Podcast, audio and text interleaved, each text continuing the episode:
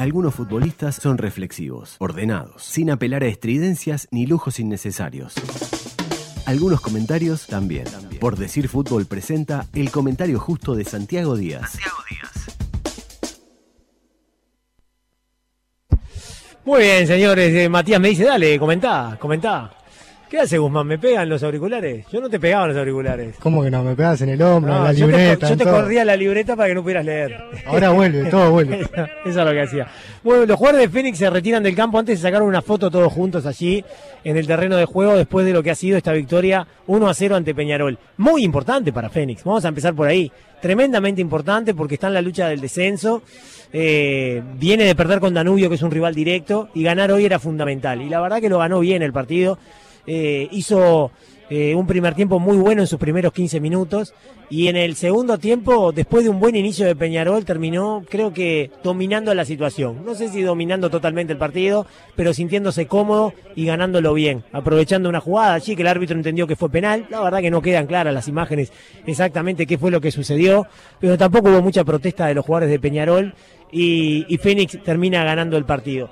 Yo reitero, buenos primeros 15 minutos de Fénix en el primer tiempo, tuvo dos o tres ocasiones claras para, para convertir allí, sobre todo una de, mm, de el jugador Agustín Alfaro que pega en el palo, después se recupera Peñarol, Fénix empieza a bajar su intensidad en la recuperación de la pelota y Peñarol lo va hundiendo cada vez más contra su arquero a, a Fénix. Y genera Peñarol algunas ocasiones, hubo un remate de Bravo que pega en el palo, dos remates de Piquerés muy peligrosos y algunas combinaciones, especialmente por izquierda, entre Piquerés y Torres, que fueron muy peligrosas.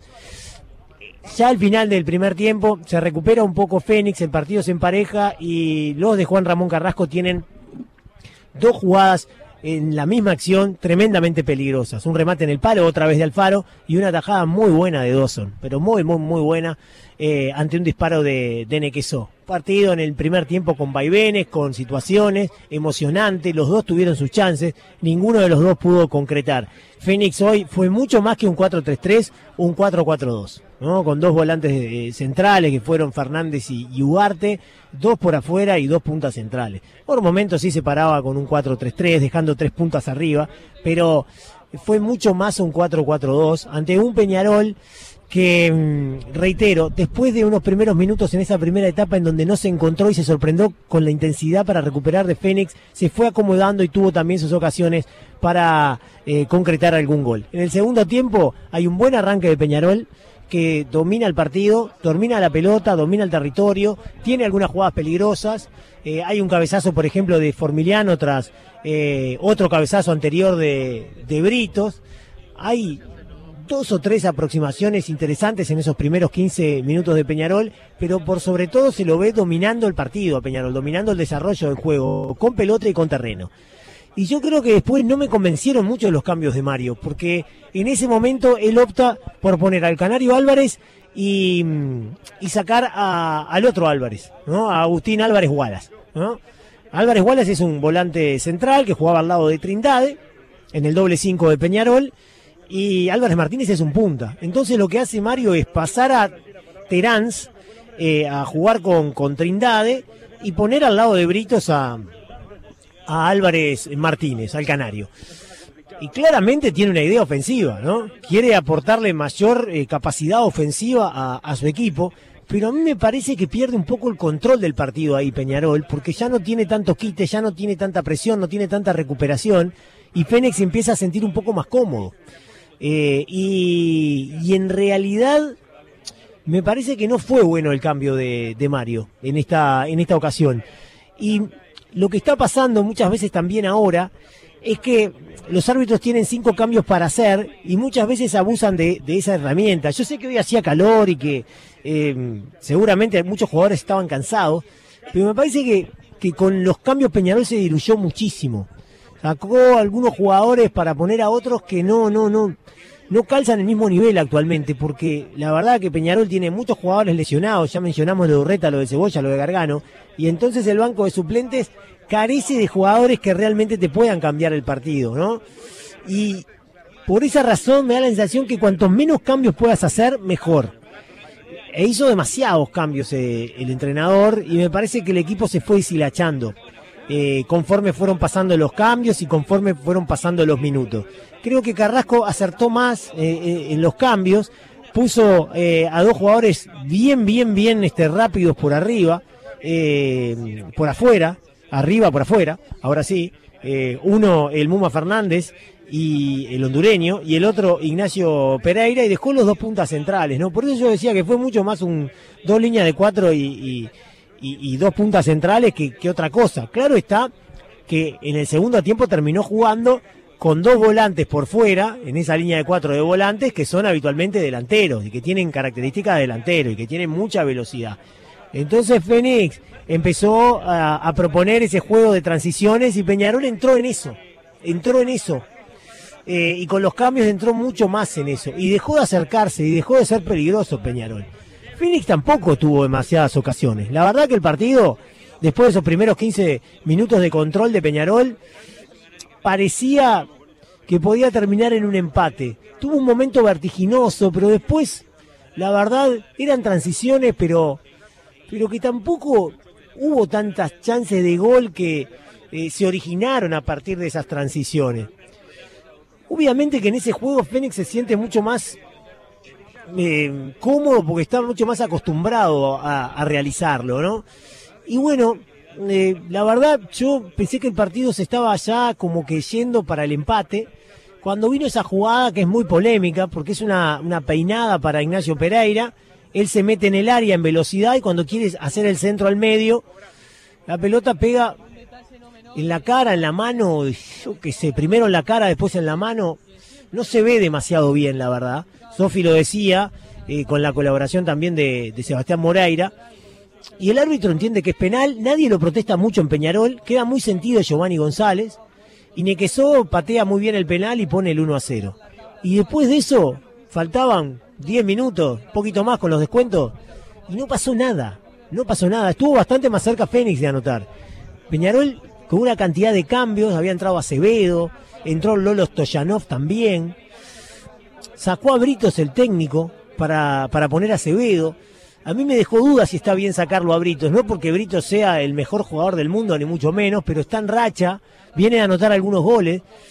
Y en un equipo que le cuesta tanto anotar, sacar al jugador que más en racha estaba, no sé si fue lo más adecuado. Honestamente, ¿eh? por ahí sí, por ahí Britos estaba muy cansado, producto del desgaste del partido, pero a mí me dejó dudas en el, en el transcurso del juego.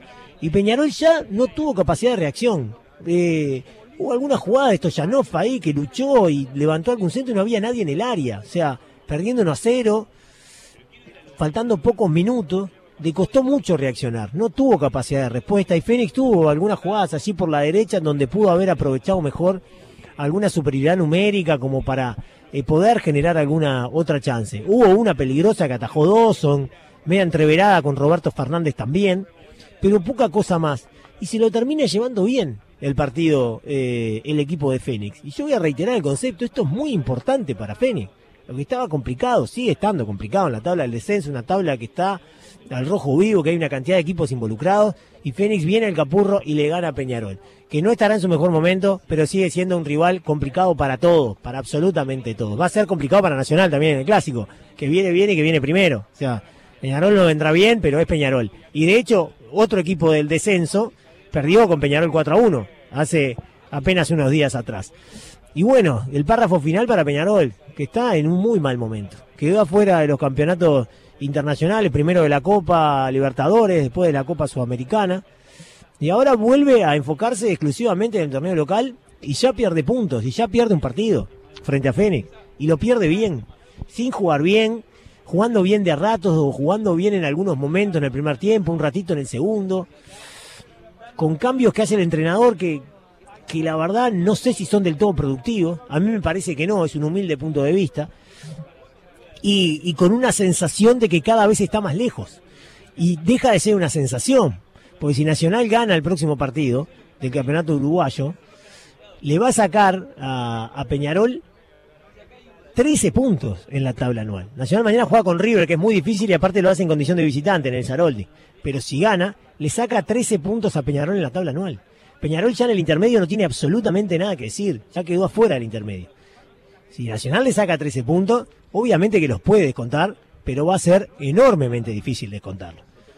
Y le va a quedar como la vía para meterse en la definición del campeonato uruguayo únicamente el torneo clausura. Una situación difícil de Peñarol, que además tiene las elecciones en el medio, con una cantidad de movimiento político que me parece que se termina trasladando después a, la cancha, con un técnico que ya sabe, me parece que no va a seguir, y con unos jugadores que ya saben además que no va a seguir el técnico.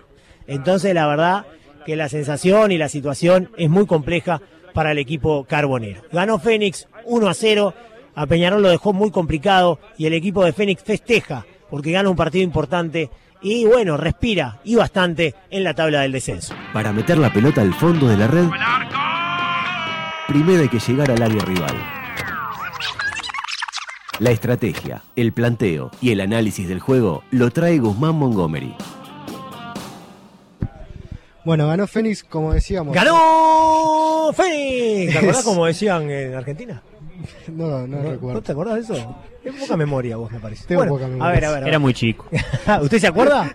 No, pero está. No era nacido. Igual ¿no? agarré algo de fútbol para todos, agarré. Sí. ¡Ganó! Justo vi- Ah, este, este se acuerda. Justo vi que Juan Pablo Barqui anunció que iba a hacer un programa especial de Walter Nelson, de las frases. Tatán, tatán. Me encantaba Walter Nelson, buen relator. Me encanta todavía, creo que sigue, sigue relatando. Más, más o cada vez menos, ¿no? Aunque también es muy bueno en el boxeo. Pero por favor, adelante, Guzmán, que nos fuimos. ¡Salí de ahí, maravilla! nos fuimos para otro lado, nos fuimos para otro lado. Eh, por el lado de Fénix, en el segundo tiempo eh, buscó colocar a Carlos Fernández y a Ignacio Pereira, dos extremos que no solo eh, centran mucho, sino que también son muy buenos en sus regates. Carlos Fernández intenta unos cinco centros por partido, es el sexto del, torneo uruguayo. Ignacio Pereira también, unos cinco, y es el séptimo. Y en cuanto al porcentaje de acierto de, Ignacio Pereira, tiene 41% de efectividad, es el tercero, así que muy buenos números. Y después Carlos Fernández intenta unos 8 regates por partido con 58% de éxito y Igna- e Ignacio Pereira unos 6 regates por partido con 52% de éxito. Jugadores muy rápidos que juegan contra la banda y que buscan centrar mucho y asistir al número 9, que en este caso era Nequeso o también está el jugador Machado. Sí, yo creo que fueron buenos esos cambios de, de- del maestro, de Juan Ramón, ¿no? Ya estoy Qué pensando. bien el maestro agarrando Fénix. Sí, ya estoy pensando. Aparte, Y de Carrasco. y Juan Ramón a la selección. Ah, qué roque sería ese, ¿no? Pero yo creo que en ese aspecto me parece que leyó mucho mejor cómo era el partido, cómo venía el partido, cómo se estaba disputando el partido Carrasco que Saralegui, ¿no?